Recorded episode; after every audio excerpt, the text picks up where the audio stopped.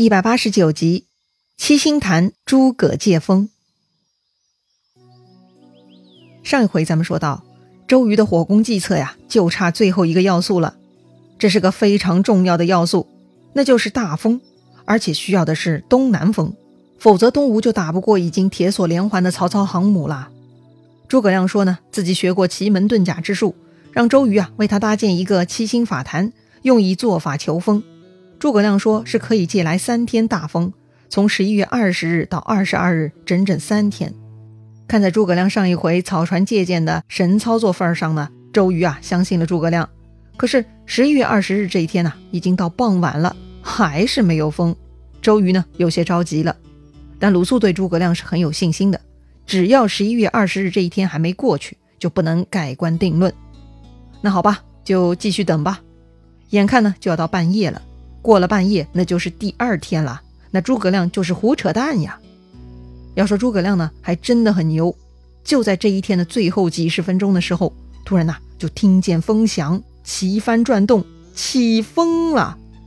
周瑜赶紧出帐观看啊，发现旗子呀都飘向西北呀，果然这是东南风啊！而且瞬间风力大增，一下子东南风大起呀！哎呦，我的天哪！诸葛亮比天气预报还准，真的像是在操控老天一样啊！此刻周瑜第一反应呢，并不是高兴的要下令进攻曹操。周瑜看到这诡异的东南大风啊，他脑子里的第一个念头就是要立刻杀掉诸葛亮。哎呦我去，这个周瑜果然黑呀！是啊，本来周瑜忌惮诸葛亮比自己聪明，觉得留着诸葛亮就是东吴后患，所以要杀诸葛亮，搞了三次嘛也没成功。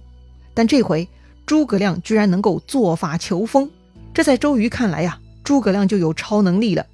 刘备拥有诸葛亮这种超能力的人物，那对东吴来说就不是隐患，而是祸根了。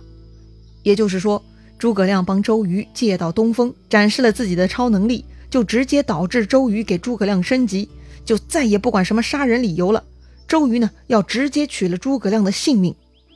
于是周瑜啊，立刻叫来帐前护军校尉丁奉、徐盛二将，让他们各自带上一百人，分两路，让这个徐盛走水路，丁奉走陆路，去到南屏山七星坛前，见到诸葛亮啊，不要啰嗦废话，直接斩首，提诸葛亮人头来请功就对了。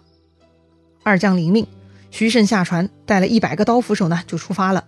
丁奉上马，带了一百个弓弩手也出发了。两路并进，去捕杀一个刚刚为东吴立下大功、借来东南风的诸葛亮。哎呀，不得不说呀，周瑜啊是有够毒辣的。很快，丁奉的马军先到了。只见七星坛上的执旗将士啊，迎风而立，整个法坛呢都是静悄悄的。于是丁奉下马，提剑上坛，却没有看到诸葛亮。他就问守坛将士了。将士回答说呀：“这个诸葛亮刚刚下坛去了。”于是丁奉呢，赶紧下潭去找，可是也没有找到。正在这个时候呢，徐盛的船也到了，于是两方人马合兵一处，继续搜寻。过了一会儿，来了一个知道情况的小兵，说是昨晚就来了一只小船在前面的浅滩口，刚才呢看到诸葛亮披头散发就下了那条船，于是那条船就走了。哈哈，原来诸葛亮先一步开溜了呀！哎，这就对了嘛。诸葛亮神机妙算，一旦东南风起，诸葛亮对周瑜就没有利用价值了。周瑜一定会再下黑手的，所以诸葛亮自然要跑在前头啦。听说诸葛亮坐小船跑了，徐盛立刻拽起满帆，顺风冲出去追了，居然很快就追上了诸葛亮的小船。当时两船距离不远，徐盛呢就跑到船头，大声呼唤：“军师别走，都督有请。”诸葛亮站在船尾大笑，说道：“请回禀都督，好好用兵。诸葛亮暂回下口，改日再见。”徐盛是来追杀诸葛亮的，其实呢，他只要接近诸葛亮，砍下人头也行。所以徐盛就说了：“那请稍等，有要紧话说。”诸葛亮看徐盛不死心啊，就戳穿了。我已料定都督不能容我，必来加害，预先叫赵子龙来相接，将军不必追赶。对呀，还记得吗？上回周瑜邀请刘备来东吴，本想动手杀刘备的，后来碍于关羽在场，没敢动手。那天呢，诸葛亮等在刘备船中，就交代了刘备两件事，其中一件呢，就是约好十一月二十甲子日让赵云来南岸接自己。所以啊，在那个时候，诸葛亮呢就已经把后面的所有事情想好了。所谓神机妙算呢，就是无比精准的筹谋安排将来，并且引导相关人员进入这个轨道路线呐。那说回徐盛啊，他其实听说过赵云的，也知道赵云勇猛。只不过呢，眼下诸葛亮坐的那个船呐，没有篷，就是光秃秃的那种，没有遮蔽的嘛。船上没啥人呀。徐盛呢，仗着人多势众，他就紧追不舍了。于是赵云呢，拈弓搭箭，站到船尾，冲着徐盛大喊：“吾乃常山赵子龙也，奉令特来接军师。你为什么还要追赶？本该一箭射死你，那就伤到两家和气了。”今天就让你先见识见识我的手段。说完呢，赵云就嗖的一声发出箭去了。只听见啊，嘣的一声，徐盛船帆的绳索是应声而断。绳索断了呢，篷布就落下来了，招不到风了嘛。徐盛的船呢就横过来了。哎，赵云这一箭呐，就像是一枪打爆了后面追赶的汽车轮胎一样的效果。那个车胎爆了，车子横过来了，还追个球啊！徐盛也一样。船都横过来了，干着急也没用啊。而赵云呢，让自己的小船拽起满帆，趁着顺风啊，飞也似的跑掉了。很快呢，就没影儿了。原来呀，早先没有扯起船帆，就是诸葛亮故意在等追兵呢。果然呢，这就是诸葛亮的作风啊，要让人呐明明白白吃亏，要长记性才好。这个时候呢，丁奉也追到附近岸边了，他就把徐盛给叫上了岸。徐盛看到丁奉啊。摇头感慨呀，诸葛亮神机妙算，人不可及呀。再加上赵云有万夫不挡之勇，你也知道他当阳长坂坡之事吧？哎呀，回去报告都督就是了。于是呢，这两人就回见周瑜，报告说呀，诸葛亮已经预先约赵云把他给接走了。周瑜大惊，他没想到诸葛亮能考虑到这种程度，简直是令人惊恐。周瑜说自己啊，要从此日夜不安了。鲁肃劝周瑜，大敌当前，待破曹之后再想诸葛亮之事吧。是啊，眼下揪着诸葛亮也没啥意思嘛，还得赶紧把握东南风，对付曹操更要紧啊。于是呢，周瑜开始安排了：第一，让甘宁啊带上蔡中和他手下的曹军降卒一起啊，沿着南岸去乌林，打曹操北军的旗号，找到曹操屯粮的地方，混入军中。到时候呢，举火为号，而且呢，要把蔡和留在东吴大营。周瑜啊，另有安排。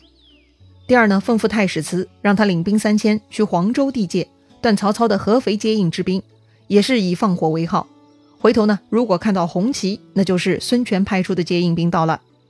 这两队兵呢，最远。周瑜吩咐好以后呢，就让他们先出发了。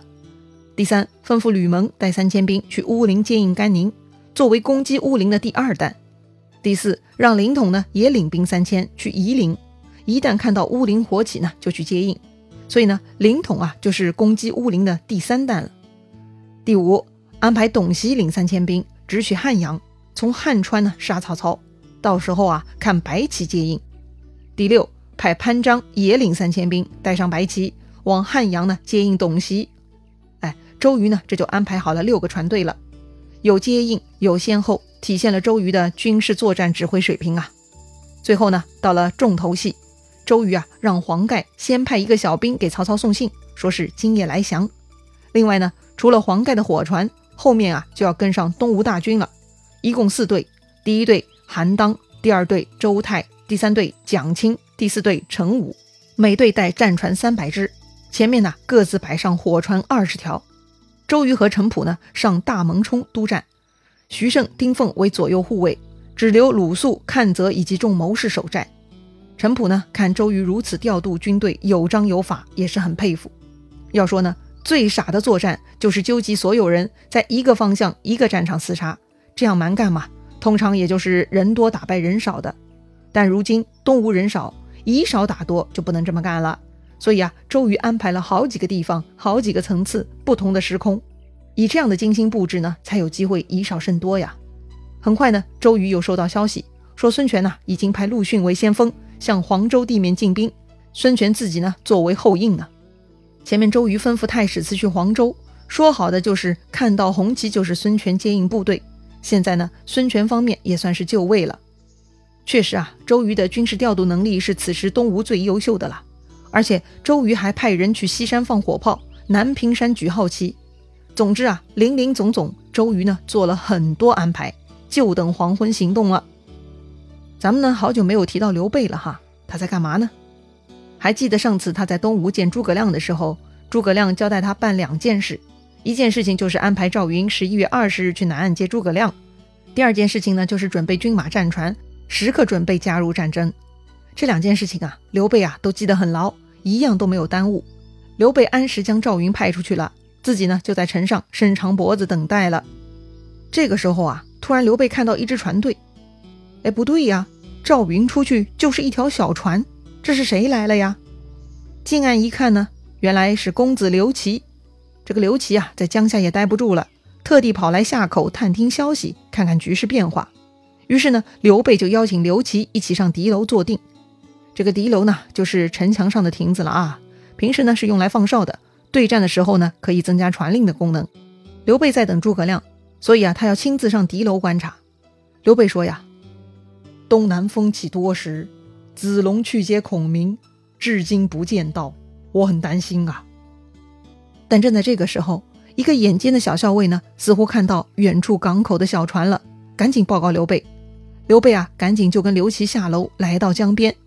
果然很快啊，小船就靠岸了。诸葛亮、赵云呢，一起登岸。刘备高兴极了，自己的宝贝军师啊，总算平安回来了。简单问候一下呢，诸葛亮就说了：“此刻不是说话之时，之前约定的军马战船是否办妥了？”刘备点点头。早就准备好了，只等军师调用。太好了，于是呢，诸葛亮马不停蹄啊，就开始安排调度刘备这边的军马了。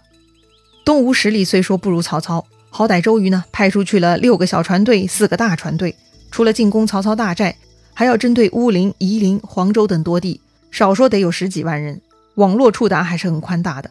而刘备这边呢，也就一万来人，用这样的零星人马夹缝中求利益。这种高难度操作呢，也只能是诸葛亮来了。那诸葛亮会如何调度，会让刘备在这次东吴和曹军大战中捞到什么好处呢？咱们下回再聊。